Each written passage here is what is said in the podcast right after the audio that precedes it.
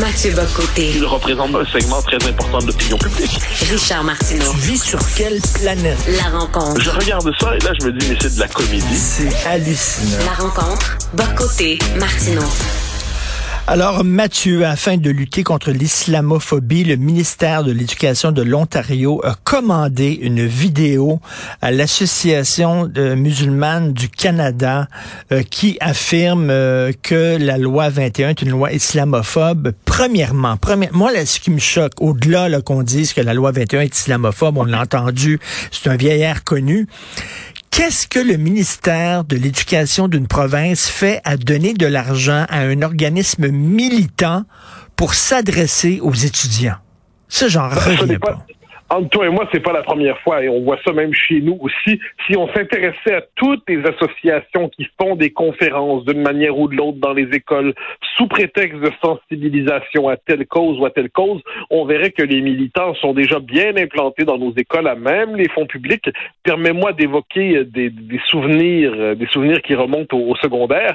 On avait droit régulièrement à différentes associations qui venaient nous expliquer que le racisme c'est mal, très très bien, effectivement, le racisme c'est mal mais quand on voyait la définition qui donnait du racisme, on comprenait que le nationalisme québécois, c'était mal. Il y a quelques années encore, au Québec, il y avait la caravane de la tolérance qui se promenait dans nos écoles et qui considérait que, justement, la laïcité conduisait à une logique de discrimination et d'exclusion qui nous rappelait les heures les plus sombres de l'histoire. Donc, tout ça, on l'a déjà chez nous depuis un bon moment, mais ça s'appelle normalement tolérance, ça s'appelle lutte contre les discriminations, et ainsi de suite. Donc, les militants sont déjà présents. Dans le cas auquel tu fais référence, c'est que là, on voit que dans cette espèce de portrait de l'islamophobie qu'on nous présente, euh, c'est intéressant d'ailleurs, on nous dit que l'islamophobie est en hausse euh, depuis le 11 septembre dans le monde occidental. Imagine, euh, intéressant point de départ pour le récit. Et là, leur vient pas à l'esprit que le problème, le premier problème du 11 septembre, c'est pas la supposée islamophobie, c'est l'islamisme qui frappe le monde occidental de la manière la plus violente qui soit. Ben oui. Mais, bon, étrange, étrange renversement des, des, des, des, points de vue. Et là, Autrement dit, ce qu'on nous explique, c'est que dans cette réaction islamophobe telle qu'il se la représente, eh bien, la laïcité québécoise en est un exemple proche et évident. Alors, pour, pour eux, il n'y a même pas matière à question, il n'y a même pas matière à débat. On est véritablement dans le multiculturalisme d'État la canadienne, instrumentalisé par une logique qui n'est pas celle de l'islam, mais de l'islamisme. Et donc, c'est l'accouplement de l'islamisme euh, qui, qui, sacralise, en fait, toutes les représentations d'un islam très je dirais, très ostentatoire dans l'espace public, très communautariste, avec le multiculturalisme canadien qui célèbre toutes les identités dites minoritaires et qui refuse de reconnaître la légitimité de la nation québécoise, tout ça condensé dans une capsule financée par le, ministère de l'Éducation en Ontario, capsule officiellement optionnelle, hein, c'est un contenu pédagogique disponible, mais dans les faits qui représente très très bien la philosophie dominante au Canada par rapport à tout cela. Donc c'est pas vraiment surprenant, c'est juste que de temps en temps ça nous monte en pleine face. Mais euh, mais c'est c'est pas surprenant, je dirais c'est dans on, le voit depuis si longtemps. On le voit depuis si longtemps. Mais tu sais, quelle paresse de la part de nos institutions gouvernementales en disant, bon, on veut euh, parler aux musulmans, euh, tiens, euh, on va contacter, y a une association justement qui regroupe les musulmans, l'Association des musulmans du Canada, tiens, eux, eux vont parler à, leur, à leurs frères et sœurs, comme si tous les musulmans étaient d'accord avec les positions de cet organisme-là, comme si tous les Noirs étaient d'accord avec la Ligue des Noirs du Québec. Tu sais, c'est comme on s'en lave les mains. C'est trop compliqué de parler. Euh, qui sommes-nous, nous, pour parler, mettons, aux Noirs? Ben, on va s'en remettre à la Ligue des Noirs. Eux autres savent comment parler aux Noirs. C'est la question de la c'est la question de la représentation aujourd'hui dans nos sociétés. C'est-à-dire, par définition, par définition, dans une société, il faut des instances de représentation pour qu'on puisse débattre. Donc, une nation a besoin d'un parlement, d'une assemblée, euh, on a besoin de médias. Et là, qu'est-ce qu'on voit? Eh bien, on considère que les associations les plus radicales qui se constituent au nom d'identités dites minoritaires sont des associations qui sont en droit de parler en leur nom. Et quand d'autres euh, musulmans, entre guillemets, euh, décident de parler, on peut penser à Jemila Ben Habib, on peut penser à tous ceux, toutes celles qui ont cherché à faire entendre un autre rapport à l'islam dans l'espace public ces dernières années, eux, on considère que c'est pas des représentants légitimes de, de la communauté.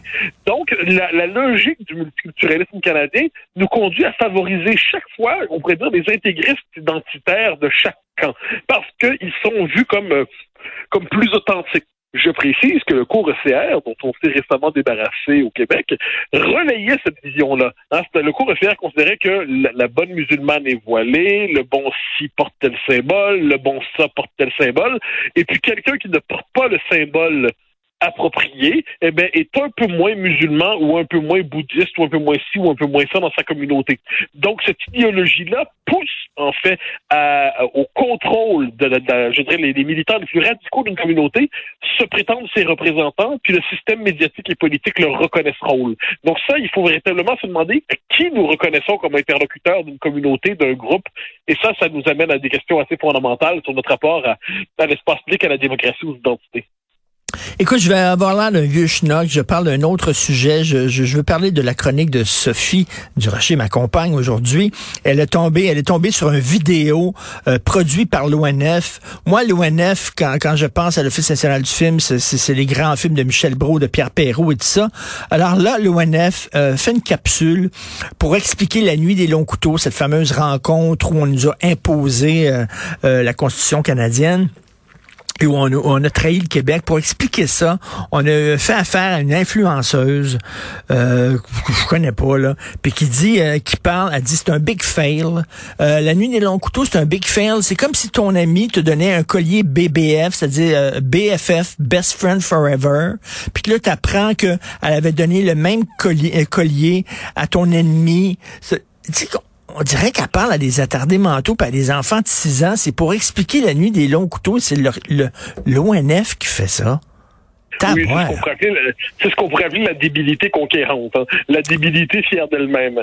Et, euh, et cela dit, c'est qu'on le voit, mais ça, c'est les, institutions qui sont, c'est toujours la même dynamique. On se retrouve avec des gestionnaires dans des institutions qui disent, bon, faut parler aux jeunes. Qu'est-ce qu'on fait pour parler aux jeunes?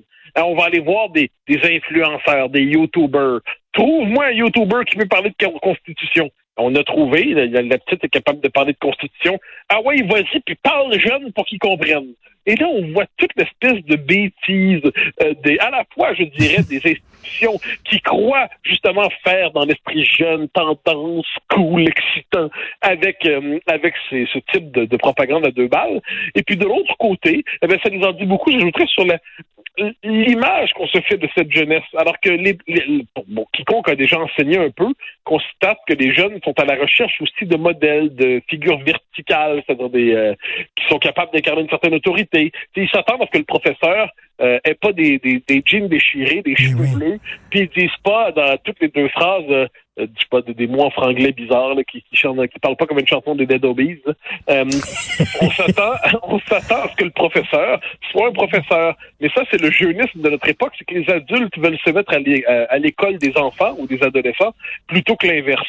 ça fait des vidéos d'une débilité aberrante.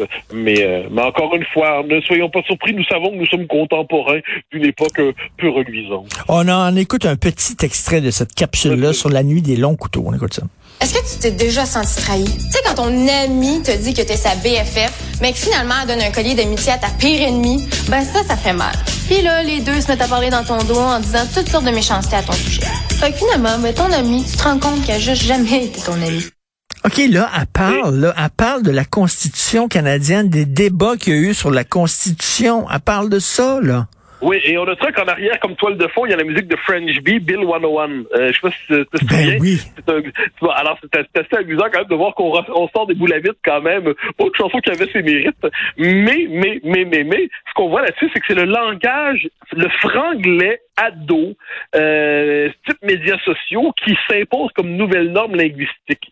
Et, et, on le voit de plus en plus. C'est un vocabulaire qui, pour moi, c'est un dialecte appauvrissant. C'est un dialecte qui permet pas de penser, de s'exprimer avec un minimum de rigueur et d'intelligence, mais ça s'impose comme norme au nom de la coolitude. Et la coolitude est manifestement, de ce point de vue, le plus le, chemin le plus rapide vers l'abolition de l'intelligence.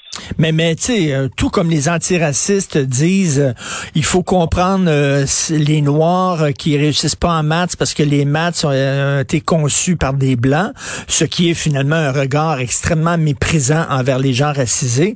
Ça, c'est un regard méprisant envers les jeunes en disant, ben si on leur parle d'histoire avec avec des mots d'adultes, ils comprendront pas. Donc, il faut se mettre à genoux et leur parler à leur niveau. Oui, non, non, absolument, mais il y, a du, mépris là-dedans, il n'y a pas de doute. C'est-à-dire que on se dit, on va se mettre au niveau supposé de bêtises actuelles chez euh, chez la jeune génération. Et on oublie qu'en dernière instance, les, les, les, vrais professeurs, les bons professeurs, sont ceux qui sont capables d'interpeller notre imagination, pas ceux qui nous parlent comme un texto. C'est vraiment absolument déplorable. C'est l'Office national du film qui a déjà été une grande institution. Merci beaucoup, Mathieu. On se reparle demain. Bonne À journée. demain. Salut. Bye bye.